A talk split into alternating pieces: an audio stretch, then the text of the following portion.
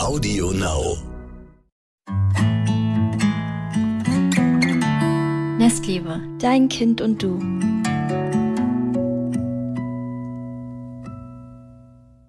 Hallo und herzlich willkommen zu einer neuen Folge. Vor mir sitzt Mai und Hello. ich bin Kiso. Wir sprechen heute über ein ganz, ja, sehr, sehr präsentes Thema, was bei mir auch vor ein paar Wochen auch ähm, auf einmal aufgetaucht ist, und zwar aggressives Verhalten bei Kleinkindern. Was tun wir, wenn das Kind auf einmal haut, schreit und kratzt? Genau, und wir haben auch ein paar Fragen von euch, die ihr uns bei Nestliebe geschrieben habt, integriert und versuchen euch ähm, auch im Laufe der Folge ein paar Tipps zu geben. Aber ich dachte, wir fangen mal so einführend oder ich fange mal mit der Frage an, war denn Aggression oder Wut oder so ein Thema bei dir in der Kindheit? Bei mir persönlich. Ja. Ah ja, ja. Ich kann mich an so viele Situationen erinnern, wo. Wirklich? Ja, auf jeden Fall. Also du ja auch. Ich erinnere immer zurück, Ja, ja. dass ich so voll das wütende Kind war und du warst irgendwie immer so in meiner Erinnerung bist du immer so voll chillt gewesen. Naja, ich glaube, weil ich ähm, ja immer beigebracht bekommen habe, dass du die jüngere Schwester bist und dass ich ähm, ja natürlich so Rücksicht drauf nehmen soll. Und es wurde nie Rücksicht auf meine Gefühle genommen. Deswegen habe ich das im, also zu Hause immer unterdrückt, aber ich habe richtig doll gemerkt, immer wie aggressiv oder passiv-aggressiv ich auch ähm, ja, heute auch noch bin und ähm, einfach so zu Mitschülern oder immer wenn irgendwas Kleines war, dass ich so ähm, aus dem Nichts heraus wegen einer ganz kleinen Sache immer schon so ganz doll wütend war. Also ich, ich kann mich noch an ein ganz Ah, ich kann mich so gut an eine Situation noch erinnern. Ich dachte mir so, warum habe ich das getan? Ähm, man, wir durften uns nämlich im Musikunterricht ein Lied wünschen. Mhm. Jedes äh, Kind oder jede Schüler, jeder Schüler, jede Schülerin durfte sich ein Lied wünschen am Ende des Musikunterrichts. Mein, einer meiner besten Freunde hat sich das Lied Dirty gewünscht von Christina Aguilera. Mhm. Und ich, das fand ich gar nicht gut, weil das ist ein ganz schmutziges Lied damals gewesen für mich. Und ich dachte mir so, eh, warum wählst du dieses Lied aus? Und dann ähm, habe ich einfach meinen Fuß hoch, also ich saß dann Sie hat dann vor mir getanzt und äh, wir waren es elf oder so, ne? Das war, keine Ahnung, sechste, siebte Klasse. Nee, das war Grundschule noch. Sechste Klasse maximal. Dann habe ich sie einfach getreten von hinten. Und Aus dann äh, hatte sie so ein Fu hab, hatte sie so einfach nicht so dolle getreten, ne? Einfach nur so mit dem Fuß ihren Po berührt. Und dann ähm, hatte sie so einen Fußabdruck am, am Hintern. Und dann meinte sie so, hä, warum machst du das? Und dann habe ich gesagt, hier hast du dein Dirty. Wirklich? Oha, ich kann mir dich so gar nicht vorstellen in meiner Erinnerung. Ich war richtig passiv-aggressiv im Prinzip. Hattest du irgendwie immer keine Wut? Krass, okay, wie unterschiedlich da die Erinnerungen sind. Ja. Also ich war ein super aggressives und wütendes Kind. Ja, aber einfach nur, weil du jemand bist, der dann auch einfach die Wut mal auch rauslässt. Ich habe die ja nie rausgelassen. Ich habe die dann immer so zeitversetzt, unbegründet in dem Moment. Aber bei mir hat sich ja innerlich was angestaut. Ähm, habe ich dann irgendwie rumgewütet. Das waren so Dinge, wo man denkt so, hä, das, man sieht jetzt gar keinen Zusammenhang dazwischen. Aber nur weil in mir halt es sich schon aufgekocht hatte. Naja. Ich weiß auf jeden Fall, du hast mich sehr oft gebissen. Die Wut muss halt raus. Ja, aber haben wir, wie, wie war das denn bei uns gegenseitig? Also ich weiß, ähm, wir wurden halt äh, sehr oft verglichen. Das ist natürlich so der Mhm. Nährboden für aggressives Verhalten so. Ich weiß, mit Beißen viel. Was gab's noch so bei uns? die ganz normalen Geschwisterrivalitäten. Ich finde jetzt gar nicht, äh, ich finde es an sich nicht schlimm, wenn sich Geschwister streiten oder auch mal sich hauen oder kloppen oder so. Das gehört auch irgendwie so dazu. Ich finde es nur halt wichtig, dass dieser Nährboden, der unnötige Nährboden für Aggressivität, sowas wie Vergleichen und ja, warum kannst du nicht so wie deine Schwester sein? Guck mal, deine Schwester macht das auch und du halt nicht. Und das ist halt so wirklich das Schwierigste. Und das ist so, oder guck mal, deine kleine Schwester hat dich jetzt gehauen, das musst du jetzt einfach aushalten. Weil der, deine Schwester ist noch klein. Bevor, ja, immer. Ich muss immer teilen. War das bei uns so? Ja, also nicht durfte, sondern ich sollte es verstehen. Ohne, also natürlich kann ich, das Krass, okay. müsste, natürlich muss man das verstehen, weil du ja noch klein warst und ich äh, und du noch gar nicht mit deinen Gefühlen umgehen kannst. Aber in dem Moment ist es auch wichtig, dass mir gesagt wird, ja, ich kann das voll verstehen. Das hat sich bestimmt, das hat sich bestimmt gerade ganz doof angefühlt, dass du gehauen wurdest und gekratzt wurdest ohne Grund. Aber das ist ja nicht geschehen. Es war einfach nur, du musst es einfach verstehen, dass es, dass deine kleine Schwester das noch nicht weiß, dass es weh tut. Aber voll gut, dass du jetzt im Nachhinein formulieren kannst, was du dir stattdessen gewünscht hättest, was man sagt. Hm. Aber ich glaube auch nur, weil ich mich jetzt mit dem Thema beschäftige, ähm, weil sonst hätte ich jetzt auch gesagt, ja, ein kleines Kind weiß nicht, dass es in dem Moment einem anderen Kind oder dem Erwachsenen wehtut. Deswegen denke ich mir so, wie, wie, soll, wie soll ein kleines Kind das wissen? Ja, voll. Ich dachte, wir könnten auch ähm, mal so ein bisschen versuchen zu untersuchen, woher dann so aggressives Verhalten bei einem Kleinkind jetzt, ähm, also woher das überhaupt kommen könnte mhm. oder was so Gründe dafür sein könnten, einfach mal so rein theoretisch gesehen. Ähm, also ich weiß jetzt nicht, ob das so die Theorie ist, aber ich, ich weiß irgendwie, wenn ich Milena sehe, dann weiß ich ganz oft ganz genau, warum sie jetzt so wütend ist. Wir hatten auch eine Phase, ich glaube, die ging so ein, zwei Wochen, wo sie immer, wenn sie etwas nicht bekommen hat, richtig wild um sich geschlagen hat, an den Haaren gezogen, mich gehauen, gesch geschubst und gezogen. Und ich war so geschockt und ich dachte mir so, okay, es ist, es ist soweit. Ich, ähm, ich muss mich jetzt mal schnell mit dem Thema beschäftigen, was ich mache. Also natürlich habe ich schon im Vorhinein mir den Überblick verschaffen können, was man dann, was so die Daumenregeln sind, dass man nicht zurückhaut, nicht zurück die Haare zieht und ähm, nicht versucht, dieses Verhalten zu spiegeln, weil du willst ja ein erwünschtes Verhalten spiegeln. Also du willst die mhm. Emotionen verbalisieren vom Kind und damit die Gefühle spiegeln, aber das Verhalten, da spiegelst du das, was du erwünscht von deinem, äh, das, was du dir wünschst von deinem Kind. Also Ruhe ausstrahlen, versuchen, ähm, für das Kind da zu sein und im Nachhinein, wenn sich das Kind beruhigt hat, darüber zu reden, warum das nicht okay war, dass das Kind sich ähm, so verhalten hat aber dass es okay ist, dass es wütend war. Bei uns war das ganz stark, als Milena im Garten zuschauen wollte, wie die Gärtner die Gartenarbeit machen und die äh, Wiese da verlegen. Und ähm, ich habe gesagt, okay, können wir gerne machen. Dann stand sie am Fenster und dann wollte sie unbedingt das Fenster öffnen. Und da habe ich gesagt, okay, aber dann muss ich dich festhalten. Und das wollte sie nicht, dass ich sie festhalte, aber ich lasse sie ja nicht am offenen Fenster ohne Festhalten stehen. Ähm, ja, und das, da war die Wut danach richtig groß. Und ich habe das Gefühl, ich hab, dass ich das schon mal erzählt habe, oder? Mir hast du das erzählt, aber privat. Ah, okay, gut. Ich, war, ich hatte gerade richtig Déjà-vu. Ich so, mein Gott, wiederhole ich mich jetzt? Werde ich jetzt so richtig seniert? Ja, und dann ähm, war das so, dass sie das nicht verstanden hat und ihn dann alles drum und dran gemacht hat. Also geschrien, sie hat durch das ganze Haus geschrien. Alle Handwerker dachten sich so in dem Moment, boah, was passiert da?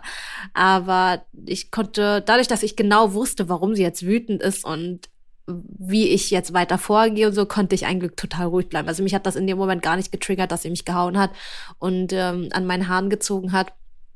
Ich konnte dann äh, dazu sagen, so, das, ähm, das tut mir mal weh, ich werde mich ganz kurz von dir ähm, entfernen, aber ich bin für dich da. Ich kann das voll verstehen, dass du gerade wütend bist, dass du nicht am offenen Fenster dein Leben riskieren kannst. ähm, und ja, ich bin für dich da. Und dann habe ich einfach abgewartet, bis sie aufgehört hat zu schreien. Es hat gut so 10, 15 Minuten gedauert, bis sie sich beruhigt hat. Das war mit einer der längsten Wutanfälle mit äh, allem drum dran, mit Aggressionen, die es gab. Aber es, danach ist es vielleicht noch zweimal passiert oder so. Und jetzt, wie, wie lange ist der Gartenbau her? Ein Monat? Seitdem ist gar nichts mehr passiert. Ah, okay. Ich habe so richtig gef das Gefühl, dass dadurch, dass ich so viel Zeit in diese Wuteinfälle investiert habe, hat sich das irgendwie nach hinten raus voll gelohnt. Also sie kann jetzt viel mehr irgendwie drüber sprechen, wenn sie ganz doll wütend ist. Manchmal sitzt sie da rum und sagt so, ich bin jetzt traurig und dann verzieht sie so und jetzt schmollt sie richtig doll. Ich denke so, warum bist du denn traurig? Ja, weil ich das und das nicht durfte, aber ich möchte das unbedingt. Also jetzt redet sie schon viel, viel mehr drüber. Voll gut. Wir sagen ja auch immer, dass die Wut nachlassen kann, wenn man sie, also wenn das Kind sie behalten darf. Und das ist ja total schön zu sehen, dass das bei dir hinten dann raus ja. etwas gebracht hat. Ja, also sie sagt schon sehr, also ne, sie hat ihre Wutanfälle sind noch da, aber die sind anders irgendwie. Die sind irgendwie erwachsener ja. geworden. Ich weiß auch nicht. Ja, weil, also das klingt halt auch so, ähm, wie als würde sie die Zusammenhänge so einen Hauch davon verstehen, dass sie das nicht vollständig mit ihrem Gehirn verarbeiten kann, ist ja klar in ihrem mhm. Alter.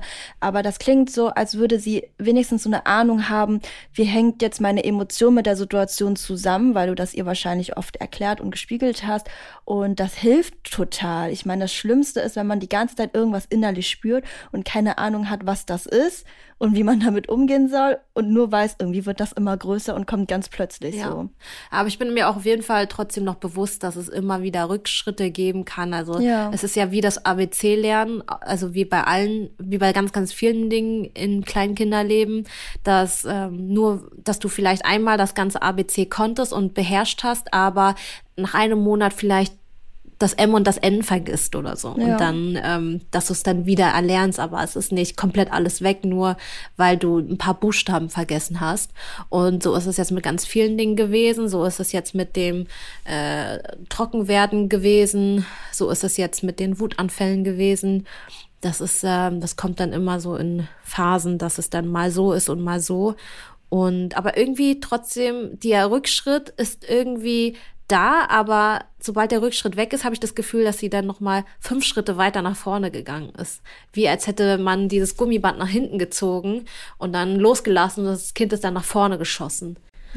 Ich liebe solche bildlichen Veranschaulichungen. Genau. Ich dachte, wir könnten generell mal so darüber reden, ähm, woher das so kommen könnte. Ich hatte so paar Gründe oder mögliche Gründe mal mitgebracht. Also mhm. wenn sich das Verhalten so aus dem Nichts erstmal so als allererstes zeigt, wird tatsächlich wirklich von auch Entwicklungspsychologen, Psychologinnen ähm, quasi auch, ne, also eine gewisse Aggression oder Frustration, davon geht man aus, dass das passieren wird. Das ist auch völlig normal im Sinne von, dass, dass viele Kinder zeigen, dass sie ein bisschen experimentieren und sich fragen, was passiert denn jetzt, wenn ich mal ganz laut schreie, schlage, beiße, kratze, kneife, schubse oder an den Haaren ziehe. Und ähm, das sagen wir ja auch total oft, dass die Kinder erst ab dem ungefähr, glaube ich, vierten Lebensjahr wirklich ähm, Empathievermögen, Perspektivenübernahme und sowas alles mhm. aufbauen und es davor ja. einfach noch sehr eingeschränkt ist und dass es halt äh, einfach abgeschaut, also wurde wahrscheinlich auch, also hoffentlich nicht von den Eltern, also so im Kindergarten oder auch in Serien, was auch immer, dass man das irgendwo irgendwie gesehen hat und äh, Kinder saugen ja so krass auf und probieren es dann auch einfach aus. Ja, deswegen schauen wir keine Serien, wo schlechtes Verhalten gezeigt wird, weil ähm, in, also jetzt in dem Alter noch nicht. Das kann man sicherlich später machen, wo Kinder auch die Verknüpfung zwischen einer Moral der Geschichte und dem Verhalten am Anfang der Geschichte verknüpfen können. Weil es gibt ja Serien, wo, sage ich mal, ähm, ein Tier oder ein Tiger ähm, ganz ganz, ganz auffälliges Verhalten zeigt und am Ende der Story ähm, wird quasi gezeigt, warum das Verhalten jetzt nicht gut war und welches Verhalten man, wie man das besser machen kann. Das ist ja an sich mega, aber bis zu einem bestimmten Alter oder vielleicht auch nicht Alter, aber bis zu, zu einer bestimmten Reife und Reifeprozess verstehen Kinder noch nicht den Zusammenhang zwischen einer zwischen dem Anfang und dem Ende der Geschichte.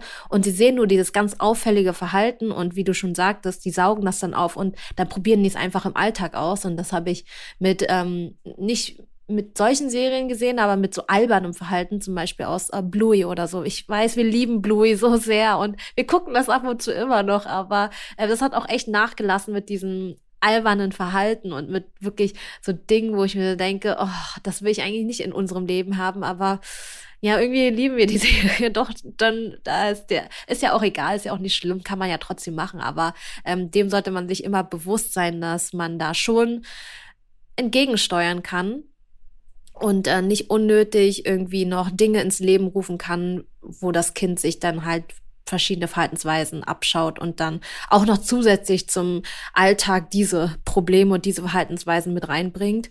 Man muss ja schon sowieso mit den all den Einflüssen zurechtkommen, die das Kind mit verarbeitet und mitbringt aus dem Kindergarten oder auch unser Verhalten von von von Mama und Papa das, das kopiert sie natürlich auch, ne? Und äh, Kevin und ich haben uns auch nicht immer unter Kontrolle und wir streiten uns auch oder diskutieren oder sind auch halt zickig zueinander. Ich will nicht zickig sagen, wie sagt man, passiv-aggressiv zueinander oder ähm, ja, und das kann man auch nicht, wir sind ja auch nur menschlich und das passiert uns ja natürlich auch vor dem Kind.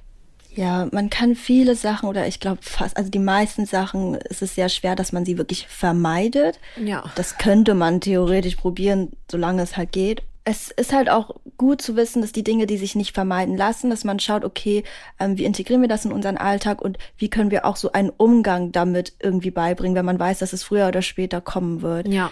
Ich habe dann auch noch so überlegt, okay, bei manchen Nachrichten wurde schon klar, dass das jetzt nichts Neues ist mit dem aggressiven Verhalten, dass es ist halt, also dass es halt schon ein bisschen länger dort ist. Da habe ich auch so überlegt, okay, was könnte es da für Gründe geben?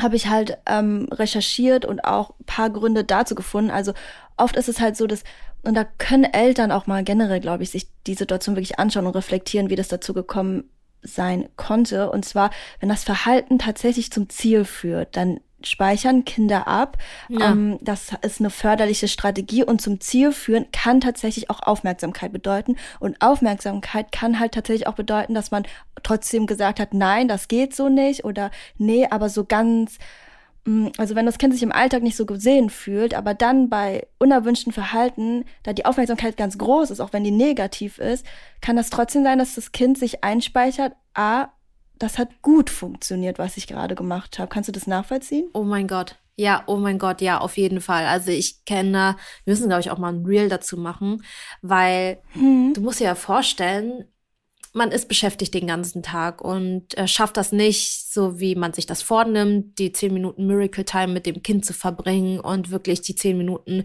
15 Minuten Aufmerksamkeit nur dem Kind zu widmen. Ohne Geschwisterkind, ohne Handy, ohne Haushalt, ohne allem drum und dran. Und das nimmt man sich ja dann äh, im Idealfall für jeden Tag einmal vor, für jeden, für jedes Elternteil. Aber dann gibt es dann so Tage oder Phasen, vielleicht auch Wochen, wo das so stark untergeht und das Kind dann immer sagt, Mama, guck mal, Mama, guck mal, ich habe das und das gemacht, ich habe das und das gemacht. Und dann immer wieder kommt, ja gleich, ja gleich, ja gleich oder ich kann gerade ich muss noch dies und das machen, dann ist das so, dass das Kind irgendwie natürlich andere Wege sucht, um die Aufmerksamkeit der Mutter zu bekommen oder des Vaters. Ja, und voll. dann anfängt natürlich unerwünschtes Verhalten zu zeigen, weil dann kommt dieses boah, XY, hör sofort auf damit. Und dann kommt, oder nein, nein, nein, bitte nicht den Stein essen, äh, bitte nicht das Holz essen, bitte nicht das in den Mund nehmen, nein, nein, nein, bitte lass es. Den Stein essen.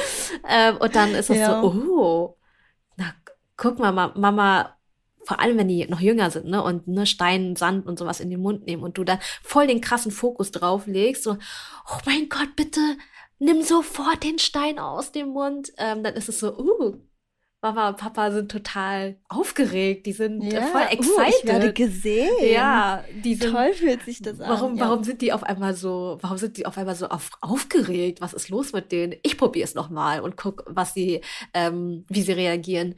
Und ich sag, ich, ich kann nur immer wieder sagen, in der, äh, auch wenn es schwer ist und, und auch wenn das immer leichter gesagt ist als getan, in der Ruhe liegt die Kraft. Also immer, wenn ich gesehen habe, dass Milena was in den Mund genommen hat, habe ich versucht, nicht, also mit Insekten und so weiter, das ist immer natürlich ein bisschen panischer bei mir, aber wenn sie jetzt so einen Stein oder so als Baby in den Mund genommen hat, habe ich immer gesagt, Ach, Milena, ich sehe gerade, du hast einen Stein im Mund. Steine sind aber nicht zum Essen da.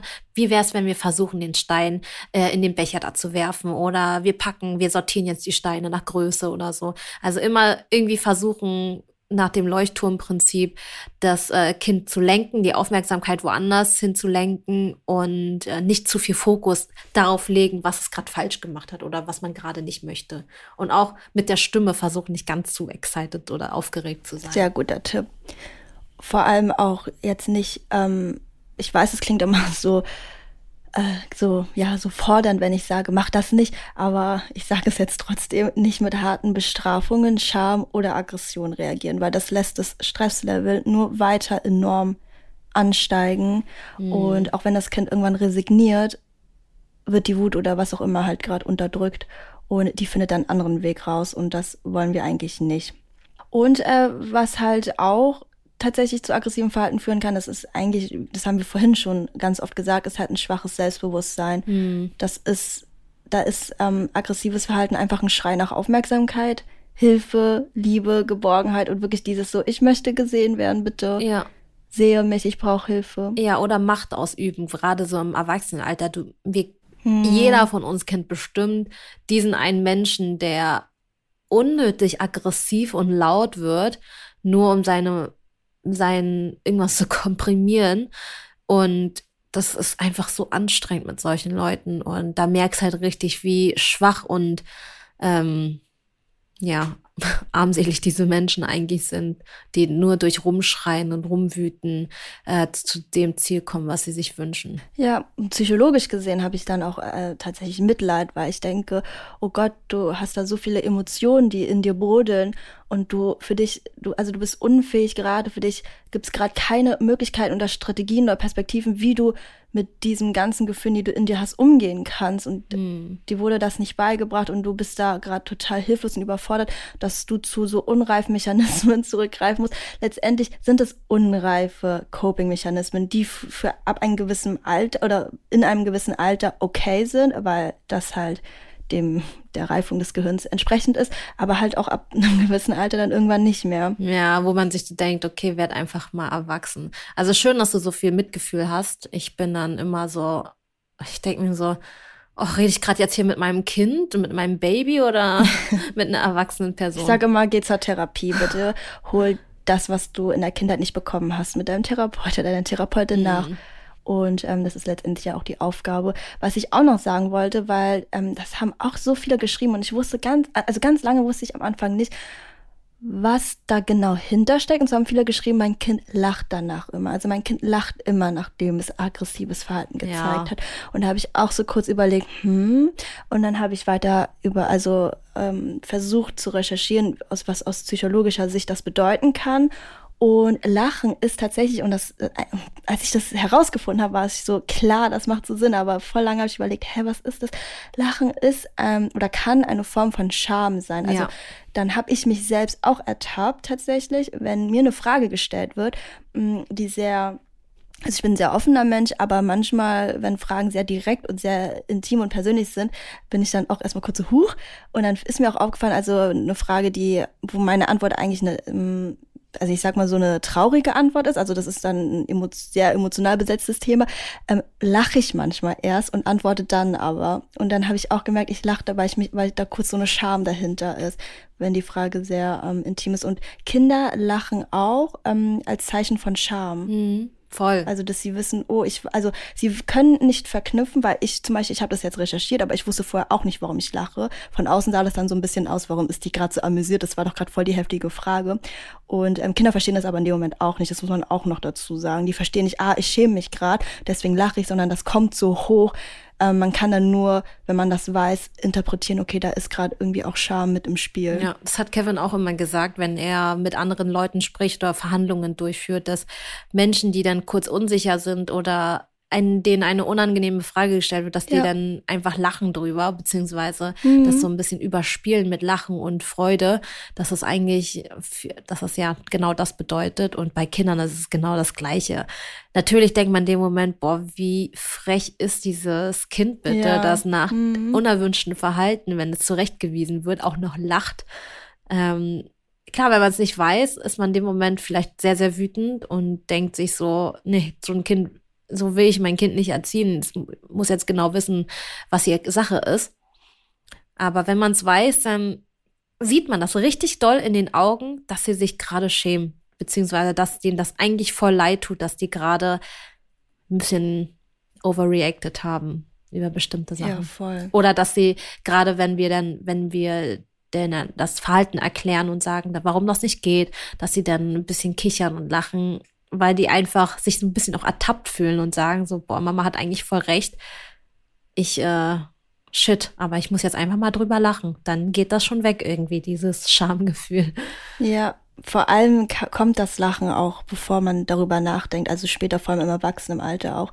Ich habe mir auch so gedacht, von manchmal verrückt, ähm, Wissen ist da in dem Sinne auch Macht, aber wie anders das von außen aussieht und wenn man das Wissen nicht hat, was für eine Wirkung das auf einen hat, weil die Eltern ähm, die uns geschrieben haben, dass, die haben auch beschrieben, dass es für sie erstmal wirkt, so, hä, warum findet mein Kind das jetzt auch noch lustig? Das heißt ja, das versteht es sogar und ähm, macht sich lustig drüber, aber das mhm. ist tatsächlich dann so eine Fehlinterpretation. Ja, ich sehe es auch einfach, wir hatten gestern so ein Nachbarsfest und ich sehe richtig manchmal, was für alte Verhaltensmuster Erwachsene noch äh, an den Tag legen und wie sie dann mit ihren Kindern reden. Das ist einfach sehr erstaunlich zu sehen, hm, wie, wie so Kleinigkeiten manchmal dann so hochkochen und dann ähm, so das Kind sich dann so unverstanden fühlt und es hätte nur einen Satz gebraucht und das Kind hätte sich verstanden gefühlt und hätte sofort aufgehört zu quengeln oder zu weinen. Ja, weil Kinder einen tatsächlich auch sehr triggern können und wenn man die eigenen Trigger nicht kennt, ja, dann steuern sie einen unbewusst. Wir können ja zur ja. ersten. Also ich, ich ja, nee, ich kann abschließend nur sagen, ich habe bisher nur Positives bemerkt bei Milena.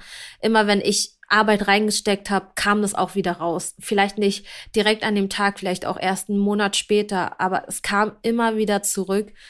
Egal wie, wie hart es war in dem Moment für mich, die, diese Zeit und Ruhe und Calmness irgendwie da rein zu investieren, das kam immer wieder zurück. Also es lohnt sich. Ja, und es ist kein Allheilmittel was wir hier geben und ähm, sondern ja. eine Haltung, die sich hinten raus, also die einfach äh, für eure Beziehung steht und hinten raus auch Vorteile haben kann. Genau, ich dachte, genau. ich fange jetzt mal mit das der. Das Verhalten ist vielleicht, sorry, das Verhalten ist vielleicht nicht weg, aber ihr geht alle entspannter mit der Situation um, weil ihr genau wisst, woran es liegt. Deswegen, also ihr wisst in dem Moment nämlich, ihr könnt es nicht ändern. Also mhm. ihr könnt einem Kind, das noch keinen Führerschein hat, nicht äh, verlangen, dass das Auto fährt. Genau. Äh, alle guten Dinge sind so, drei. jetzt aber. Ich dachte, wir fangen jetzt mit der ersten ähm, Hörerin an. Und ähm, ja, weil da können wir ganz gut, glaube ich, schon, ja, vielleicht auch ein paar praktische Tipps dazu holen. Und zwar hat sie geschrieben, liebe, liebe Kiso, liebe Mai, äh, also Ivy kämpft im Hintergrund mit einem Vorhang, falls ihr das hört. Liebe Kiso, liebe Mai, meine Tochter ist im Juli zwei geworden. Äh, das ist ganz spannendes Alter. Mm, sie hat einen sehr starken Charakter und viel Temperament, was zwar anstrengend ist, aber ich finde es super. Nun habe ich aber seit mehreren Wochen das Problem, dass sie ganz stark kneift und zwar in den meisten Fällen im Gesicht. Wenn sie etwas nicht darf und sich ärgert, kneift sie mich. Und wenn ihr was auf dem Spielplatz oder so nicht passt, auch andere Kinder. Mich beschäftigt die Situation sehr. Hab mir auch schon Hilfe geholt, beziehungsweise mich beraten lassen. Man soll Alternativen vorschlagen oder direkt nach Hause gehen als Bestrafung. Sie erzählt mir dann hinterher auch, dass sie jetzt dem Kind Aua gemacht hat. Ich bin ratlos und wünsche mir so sehr, dass es vorbeigeht. Habt ihr einen Tipp? Vielleicht wäre dies ja mal ein Podcast-Thema. Lieben Dank für eure tollen, wirklich hilfreichen Tipps oder Arbeit. Liebe Grüße aus der Schweiz. Ich lasse den Namen mal weg, soll ja anonym mm. bleiben. Okay, crazy, was für eine Hilfe die Bestrafung vorschlägt. Ich dachte so, okay, die Hilfe, die Alternativen vorschlägt, fand ich schon mal gut. Und danach kam Bestrafung, da dachte ich mir so, alles klar. ich, mm, ich verstehe es ein bisschen. Also bei alternativen Strategien, ja, hätte ich jetzt auch gesagt, also dass man wirklich darüber redet, was bedeutet es anderen Kindern weh zu tun, was können wir stattdessen machen, um an das Ziel zu kommen, was das Kind gerade möchte. So, ich glaube mit äh, Bestrafung, also ich finde das Wort ganz schrecklich, aber mit dem nach Hause gehen, ich glaube, dass die Person das eher als Konsequenz meint. Also, okay, ich merke gerade, hm, die Kinder sind gerade nicht sicher ähm, oder ich merke gerade, bei dir passiert total viel.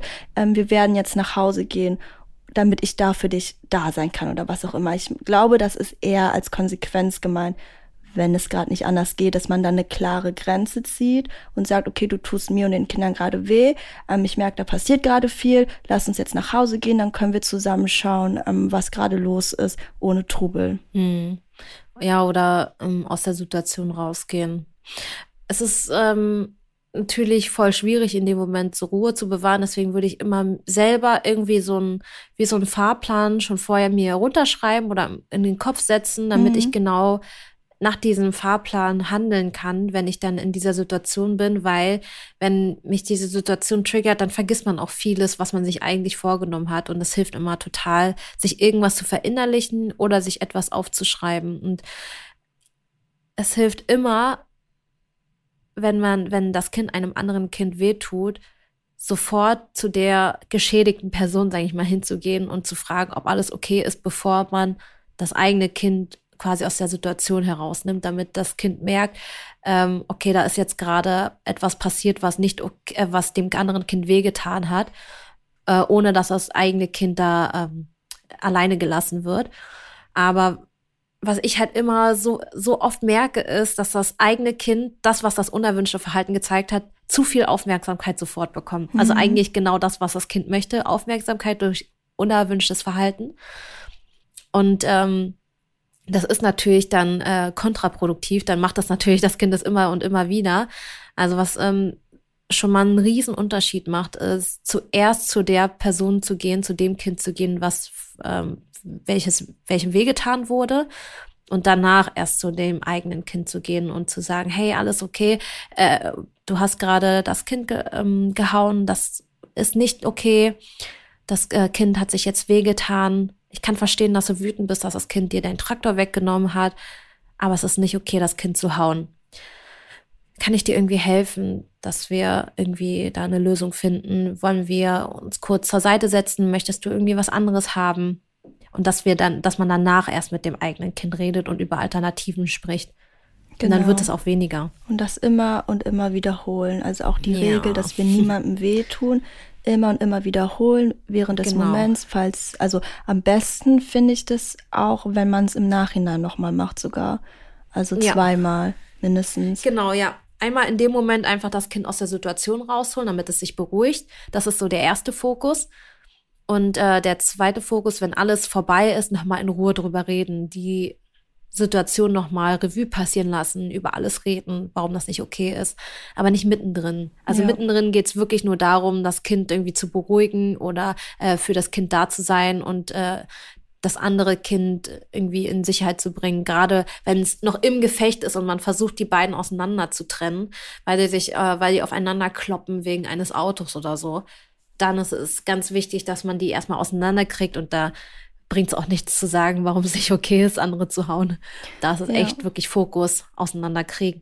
Auseinanderkriegen, Hilfestellung geben und ähm, für das Kind da zu sein.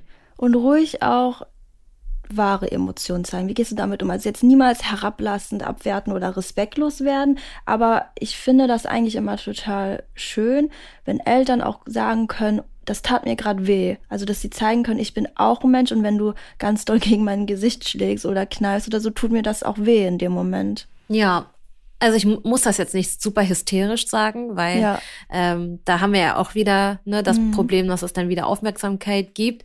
Und das Kind weiß ja ab bis zu einem bestimmten Reifeprozess nicht, dass ich gerade hysterisch schreie, weil es mir wehgetan hat oder weil ich unglaublich excited bin, dass mich gerade geschlagen wurde.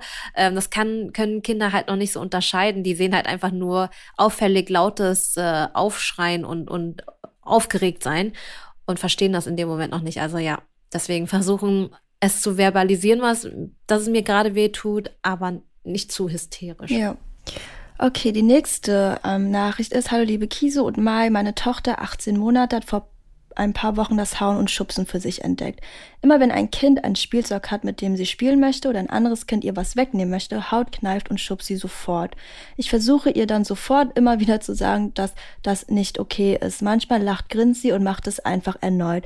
Ich bin mit meinem Latein am Ende und es ist mir super unangenehm gegenüber den anderen Müttern. Ich traue mich schon gar nicht mehr zu Spieltreffs zu gehen. Habt ihr einen Rat für mich? Ja, kann ich voll verstehen. Leider muss man halt üben. Also natürlich, das wird jetzt auch noch ein paar Mal passieren, aber wenn man es ganz vermeidet, dann hat man gar nicht die Möglichkeit, das zu üben, das ähm, respektvolle Miteinander umgehen und das, äh, das Hauen natürlich kurz jetzt zum Ziel führt. Also ich hau das Kind und dann ist das Kind kurz, äh, tut dem Kind weh und dann lässt das Spielzeug los und dann habe ich mein Spielzeug. Das ist so ein kurzfristiges Ding.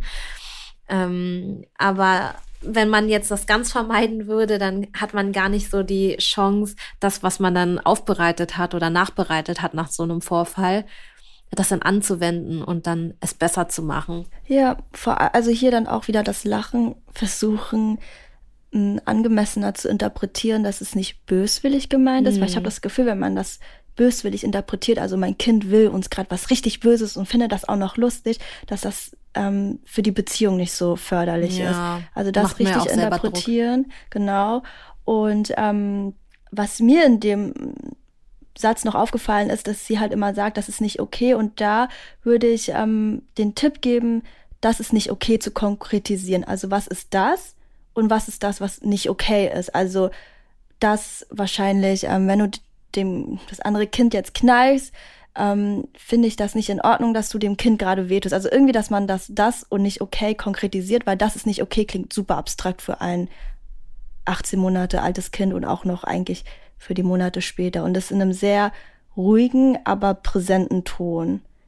Und ähm, ja, Kinder können am besten, glaube ich, ihr Verhalten anpassen, wenn sie sich so in ihren Emotionen und Bedürfnissen gesehen fühlen. Genau, also ne, konkreter sein, dann wirklich genau vorher mir überlegen, wie ich vorgehe, wenn das so passiert. Also es ist ja jetzt schon öfter passiert, dass man immer versucht, so klar und strukturiert wie möglich daran zu gehen, dass auch das Kind irgendwie ne, sich an etwas orientieren kann hey, du hast heute gerade mit der äh, Lena heute ein ähm, im Spielzimmer gespielt und da wolltest du unbedingt die Puppe haben du hast Lena gehauen und das geht nicht, das tut Lena weh. Wir hauen andere Kinder nicht, wir hauen andere Menschen nicht. Was du, was ich dir aber vorschlagen kann, ist, wenn du nächstes Mal etwas unbedingt haben möchtest, dann fragst du die Lena einfach, ob sie was haben kann, äh, ob du ihr Spielzeug oder ob du die Puppe haben kannst. Und wenn sie Nein sagt, dann wartest du einfach. Oder du fragst sie nochmal, aber du haust sie nicht. Oder du suchst dir ein anderes Spielzeug. Oder das nächste Mal, wenn ich dabei bin, kann ich dir auch helfen, eine Alternative zu finden. Und dann äh, suchen wir uns gemeinsam gemeinsam etwas anderes Spannendes raus. Also versuchen wirklich so detailliert wie möglich da durchzugehen und auch wirklich konkret Anweisungen geben. Also ich merke das auch bei Milena manchmal, wenn ich was Allgemeines sage, die guckt mich an und denkt sich so, das Hä? ist zu allgemein. Ja. ja. Das ist so, wenn du Netflix anmachst und du so viele Möglichkeiten hast, wenn ich dir, wenn ich, wenn Kevin mir einfach sagt, ja, such mal eine Serie aus, dann ist das so, aber was für eine Serie oder wenn er sagt, ähm, ja, wir bestellen jetzt, such dir mal was zu essen aus. Das ist noch mal so, das ist noch so viel schwieriger und überfordernder, als wenn er sagen würde, ja, ich habe heute Lust auf einen Actionfilm. Such dir, such mal einen Actionfilm raus. Am liebsten gerne mit äh, einen mit äh, James Craig, wie heißt der? Keine Ahnung. Aber ich weiß, was du ähm, Am liebsten einen mit äh, Peter Holland. Okay. Dann ist es wieder einfacher. Oder lass uns mal heute was zu. Ah, oh, ups, ja, wie heißt der im Film? Tom Holland. Ja. Oder ähm, ja, lass mal heute bestellen. Ich habe heute richtig Lust auf ähm, Sushi. Dann habe ich, dann ist in meinem Kopf schon die Auswahlmöglichkeit schon viel, viel weniger. Und dann habe ich auch wieder Handlungsspielraum, sage ich, ja, ich habe heute nicht so Lust auf Sushi, lass uns mal ähm, lieber irgendwie Fastfood bestellen oder so. Das ist dann wieder viel konkreter, woran man arbeiten kann. Und wenn, wenn du deinem Kind sagst, ja, such dir was anderes zum Spielen raus, dann ist es so, man steht im Zimmer, das heutzutage sind die Zimmer ja eh voller Spielzeug. Das ist so, ja, aber was denn? Ich will aber gerade das. Und dann schaffst du es nicht, genug diesen Fokus zu lenken, dass das Kind noch überforderter ist. Es hat gerade das Spielzeug nicht bekommen und soll jetzt noch in diesem Wust an ganzen Spielsachen was Neues raussuchen. Ähm, da hilft es halt total zu sagen, guck mal, da vorne sind andere Autos oder guck mal, da vorne ist ähm, das Puppenhaus. Lass uns doch dahin gehen und schauen, äh, welche Puppe gerade ein blaues T-Shirt anhat. Oder lass uns genau. mal suchen, ähm, welches Produkt hier oder welches ähm, Spielzeug hier ganz große lilane Augen hat. Genau. Also so gut wie es geht zu konkretisieren. Wir haben da ja immer so ja. unsere Anleitung, die man, also die ihr auch verinnerlichen könnt. Also als erstes irgendwie die Emotionen, Bedürfnisse anerkennen. Also ich sehe, dass du sauer bist, was auch immer. Um, ähm, weil, weil Punkt, Punkt, Punkt, dann irgendwie eine klare Grenze aufzeigen. Also das machen wir nicht, das tut weh. Und dann auch eine Konsequenz. Also komm, lass mich dir jetzt helfen, das umzusetzen, indem wir ein anderes Spielzeug nehmen oder was auch immer, also irgendwie alternative Strategien oder Methoden aufzeigen. Und dann ist hier aber noch, glaube ich, wichtig, was viele missverstehen. Das heißt dann nicht, dass das Kind nicht sauer oder frustriert darüber ist. Also es kann dann auch sein, dass dein Kind trotzdem wütend ist. Und ähm, ich versuche es dann immer ein bisschen positiver auszudrücken. Dann hat es auch die Chance, zu lernen, okay, wie gehe ich jetzt mit der Frustration um? Die wird jetzt nicht, weil man diese drei Sachen einsetzt, zack, äh, weg sein, die Wut oder Frustration darüber.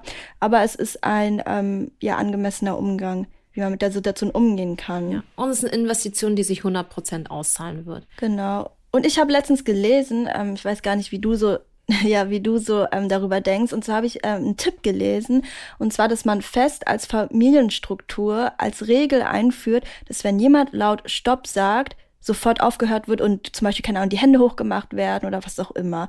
Also, dass ähm, Kinder direkt von Anfang an lernen, dass es eigene Grenzen gibt, dass man die aussprechen kann, dass sie respektiert werden bei sich selbst und bei anderen, dass man so ein Signalwort einführt und das einfach von Anfang an immer und immer wieder übt, dass wenn das Wort gesagt wird, zum Beispiel wenn ein Kind das Wort sagt, dass du dann merkst, okay, gut, dein Kind möchte gerade irgendwie allein gelassen werden und dass, wenn du oder jemand anderes das sagt, dass dein Kind auch versteht, ah, okay, gut, ich werde ja dann auch allein gelassen. Also höre ich, also höre ich auch sofort auf zu hauen oder was auch immer. Ja, Stopp ist auf jeden Fall ein äh, sehr präsentes Wort bei uns, weil man merkt ja auch manchmal beim Spielen, sagen ja Kinder auch manchmal auch Spaß so nein, nein, nein oder so, ah, nein, nicht kitzeln und so, aber die wollen ja mhm. weiter gekitzelt werden. Und dann habe ich eingeführt, aber schon ganz, ganz früh. Und tatsächlich machen die das im Kindergarten auch. Wenn man etwas nicht möchte oder wenn die andere Person aufhören soll mit einem bestimmten Verhalten, dann sagt man ganz laut Stopp. Und dann äh, wird das aber auch von den mhm. ja, Personen im Umkreis re äh, respektiert und akzeptiert. Und das, was aber nicht funktioniert, ist, wenn man Zähne putzen muss, ähm, wenn das Kind dann äh, nein, stopp oder wenn es Medizin kriegen ja. muss. Also ähm, wir haben schon, also ich erkläre dann auch immer dazu, was das, was nicht funktioniert ist, wenn du deine Medizin nehmen musst oder deine Medikamente, dass du da Stopp sagen kannst, weil die sind wichtig für deine Gesundheit. Zähneputzen ist wichtig für deine Hygiene. Duschen ist wichtig für deine Hygiene. Haare waschen ist wichtig für deine Hygiene und für, dein, für deine Gesundheit. Das gilt dann nicht. Genau. Okay, die nächste Nachricht ähm, ist meine, also und auch die letzte für diese Folge. Meine Tochter, 17 Monate, hat vor circa zwei Wochen angefangen, ihre Freunde Spielkameraden zu hauen, wenn diese ihr ein Spielzeug weggenommen haben. Also ihr merkt, das ist immer so das gleiche Thema, deswegen, ähm, ja.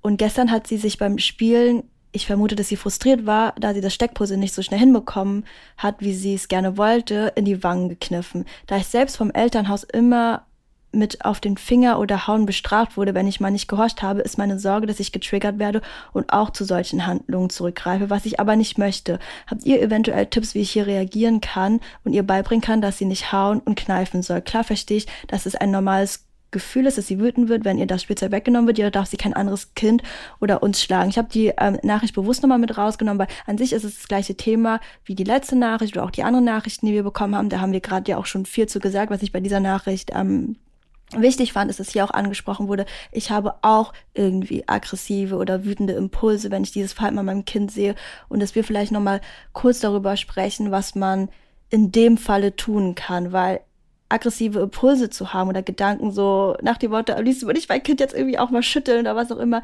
Wenn man das nicht macht, ist es ein Stück weit normal, dass man diese Gedanken hat. Also ja, voll. Manche mehr, manche weniger, aber ich glaube nicht, dass es Eltern gibt, die sagen, ich habe niemals irgendwie ja, ich sag mal, aggressive Gedanken, weil das bei Menschen einfach so dazugehört. Um, ähm, dass das um, ähm, auf jeden Fall, dass die Person da nicht alleine mit ist oder man ist kein Unmensch, nur weil man mal über sowas nachdenkt. Wichtig ist, das nicht auszuführen. Oder wollte ich dich fragen, was du für Strategien hast, wenn du merkst, du wirst gerade mit etwas konfrontiert, was dich selbst auch triggert, weil wir kommen auch aus einem Elternhaus, wo ähm, Bestrafung eine, eine große Rolle gespielt hat letztendlich. Und das triggert dich bestimmt doch auch, oder? In ja. dem Moment? Ja, und äh, es ist auch nicht so, dass ich immer zu jeder, in jeder Situation ruhig bleiben kann. Also es passiert natürlich immer wieder mal, dass ich dann äh, laut werde oder Dinge sage, die ich dann sehr, sehr doll bereue danach. Oder so laut werde, dass ich mir sage, ach du Scheiße, ey, was habe ich da gemacht gerade? Das ist voll normal und ähm, das Wichtigste ist immer mein Verhalten danach. Also was was mache ich danach? Wie ähm, zeige ich meinem Kind, dass auch mein Verhalten gerade nicht okay war? Und äh, da gehört natürlich das Entschuldigen, ähm, ist eine sehr große, spielt eine sehr große Rolle dabei. Und ähm, das, that's it eigentlich. Das ist menschlich, genau. dass man nicht immer so reagieren kann. Und das Kind wird das auch verstehen, weil das Kind nämlich auch nicht immer so reagiert, wie es äh, reagieren soll. Ich kann ein paar Strategien vielleicht auch so an die ja. Hand geben, wenn es darum geht, dass äh, die Person oder du dich getriggert fühlst von kindlichen Erinnerungen, weil vor allem Übungen, die dich wieder so ins Hier und Jetzt bringen, ähm, helfen sehr gut, so wissenschaftlich gesehen. Also, dass man entweder kurz den Moment verlässt oder wenn äh, das Glück da ist, dass irgendwie gerade eine andere Person da ist, sich kurz irgendwie austauscht, mit Blickkontakt natürlich vorher bespricht und den Raum verlässt und die Verantwortung kurz abgibt, dass man tief durchatmen kann. Manchmal hilft es auch von zehn runter zu zählen, weil wir dann im Gehirn so diesen rationalen Part wieder ähm, aktivieren können, dass hilft oft, wenn man sich so ein bisschen so in die Vergangenheit zurückgeworfen fühlt. Und die Methode, die ich ganz doll liebe, ist die 54321-Methode. Also, dass man sich fünf Sachen aufsagt, die man gerade sieht, fünf Sachen, die man hört, fünf Sachen, ähm, die man gerade irgendwie spürt und dann halt viermal, dreimal, zweimal, einmal. Das kann sich auch wiederholen. Das ist auch einfach nur eine Methode, sich wieder so ins Hier und Jetzt zu bringen. Also, jetzt bin ich an einem sicheren Ort. Ich bin gerade nicht in einem Elternhaus, wo ich bestraft wurde, sondern ich bin jetzt eine erwachsene Person, ich kann selbst Entscheidungen treffen, ich bin nicht, also ich bin in Sicherheit und das kann das ähm, ja einen wieder gut in diese, diese Situation packen oder laut in Gedanken oder in Gedanken aufsagen, was gerade passiert ist. Das hilft auch ganz gut und halt ähm, die Übung mit dem inneren Kind, was ich auch ganz oft erzähle, die läuft quasi so ab, äh, wir können die ja mal kurz machen. Kannst du, bevor du das machst, noch die 54321 äh, irgendwie erklären? Weil ich habe jetzt nur fünf Dinge, die man sieht, fünf Dinge, die man hört und was ist mit 4321? Genau, und danach machst du das gleiche mit vier Sachen, die du siehst, hörst und spürst. Dann drei, dann zwei. Ah. Diese Methode holt dich langsam ab, ins Hier und Jetzt. Also Ach so, und das dauert dann so eine Minute, bis man sich dann wieder beruhigt hat, weil man dann im genau. Kopf dann genau. diese 5, 4, 3. Ah, Weil ah, Trigger okay. sind ganz oft Situationen, die aus der Vergangenheit, also die mal in der Vergangenheit eine große Rolle gespielt haben und du wirst in ein Gefühl zurückgeholt, was du aktuell eigentlich nicht hast, sondern hochgeholt wurde von einem Gefühl, meistens von einem kindlichen Ich, was hochgeholt wird, weil das nie richtig verarbeitet wurde. Das heißt, man kann sich das vielleicht bildlich so vorstellen, dass so eine Restenergie in dir drin bleibt, wenn die nicht verarbeitet wurde und immer versucht, den Weg rauszufinden und ein Gefühl von ich wurde bestraft, findet sehr guten Weg so nach oben, wenn es gerade um ein Kind dann geht, wo man so vielleicht einen Impuls hat, ich wurde mal bestraft und dann kommt dieses, dieser Gedanke direkt hoch und man denkt sich, oh, ähm, ich habe jetzt irgendwie das Bedürfnis auch zu bestrafen oder ich habe irgendwie den Impuls irgendwie auch zu den Handlungen zurückzugreifen, weil das ist dann letztendlich auch das, was man kennt. Ja, okay. Und um diesen Prozess zu stoppen, so ich bin hier und jetzt, ich bin eine eigene Person mit eigenen Werten. Ich habe Handlungen, die ich jetzt durchführen will, und ich habe Handlungen, die ich nicht durchführen will. Das ist dann, um da so einen Cut zu machen und sich wieder ins Hier und Jetzt zu bringen, ist, sind solche Methoden immer sehr gut. Ah, hört sich voll logisch an. Das ist gar nicht mein, mein richtiger, mein, mein richtiges Gefühl, sondern das Gefühl von vor 20, 30 Jahren. Genau. Und das ist wieder das, wo dann Leute auch verwechseln können und denken, dass es Intuition ist. Aber Intuition ist es nicht immer. Manchmal ist es mhm. einfach nur ein Gefühl, was man von früher kennt, weil andere mit einem so umgegangen also weil andere, weil Eltern zum Beispiel mit einem so umgegangen sind. Mhm. Und ähm, das kommt dann wieder hoch und fühlt sich dann erstmal intuitiv an, aber eigentlich ist das nur sehr tief und sehr weit in der Vergangenheit verwurzelt. Ja. Deswegen bin ich immer sehr vorsichtig zu sagen, so handle einfach intuitiv. Ja, obwohl die natürlich auch äh, so ihren Sinn hat, aber nicht ja. immer. Und die. Übung mit dem inneren Kind, die ist wirklich einfach. Die könnt ihr einfach mal so auch mal ausprobieren vorm Schlafen gehen, wenn ihr kurz Zeit habt. Die ist nämlich so, dass ihr, also Kiso, stell dir mal eine Situation vor, wo ähm, vielleicht, das haben wir am Anfang ein bisschen besprochen, wo ich vielleicht wütend war auf dich oder irgendwie was gemacht habe, was auch unfair war. Und ähm, hast du eine Erinnerung im Kopf? Ja. Und äh, kannst du aber kurz beschreiben, was Mama und Papa dann gesagt haben?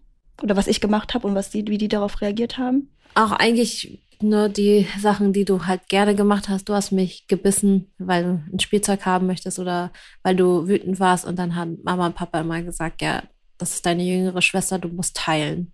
Die versteht das noch nicht. Okay, genau. Und dann kann man, also wenn du dir so vorstellst, wie du dann in dieser Situation bist und du, also es hilft auch total, sich vorzustellen, wie man dabei aussah, also du als Kind.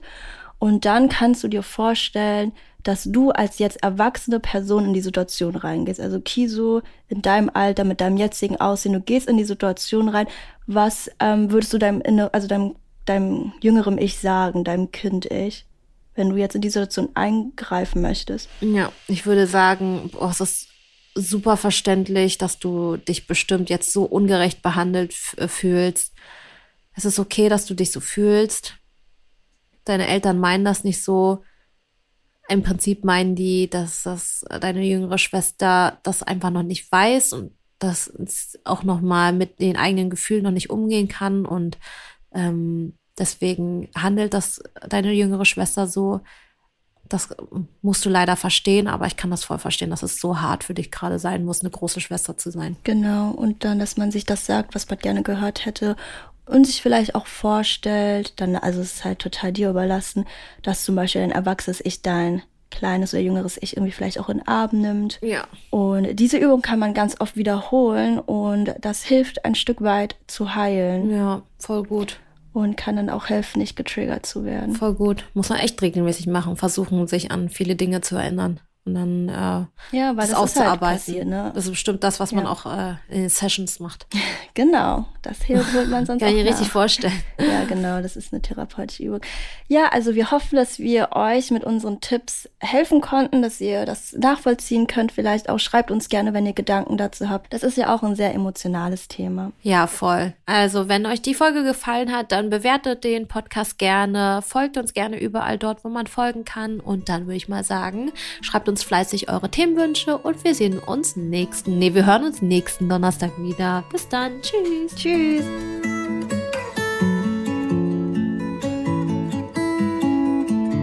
Nestliebe. Dein Kind und du. Audio Now.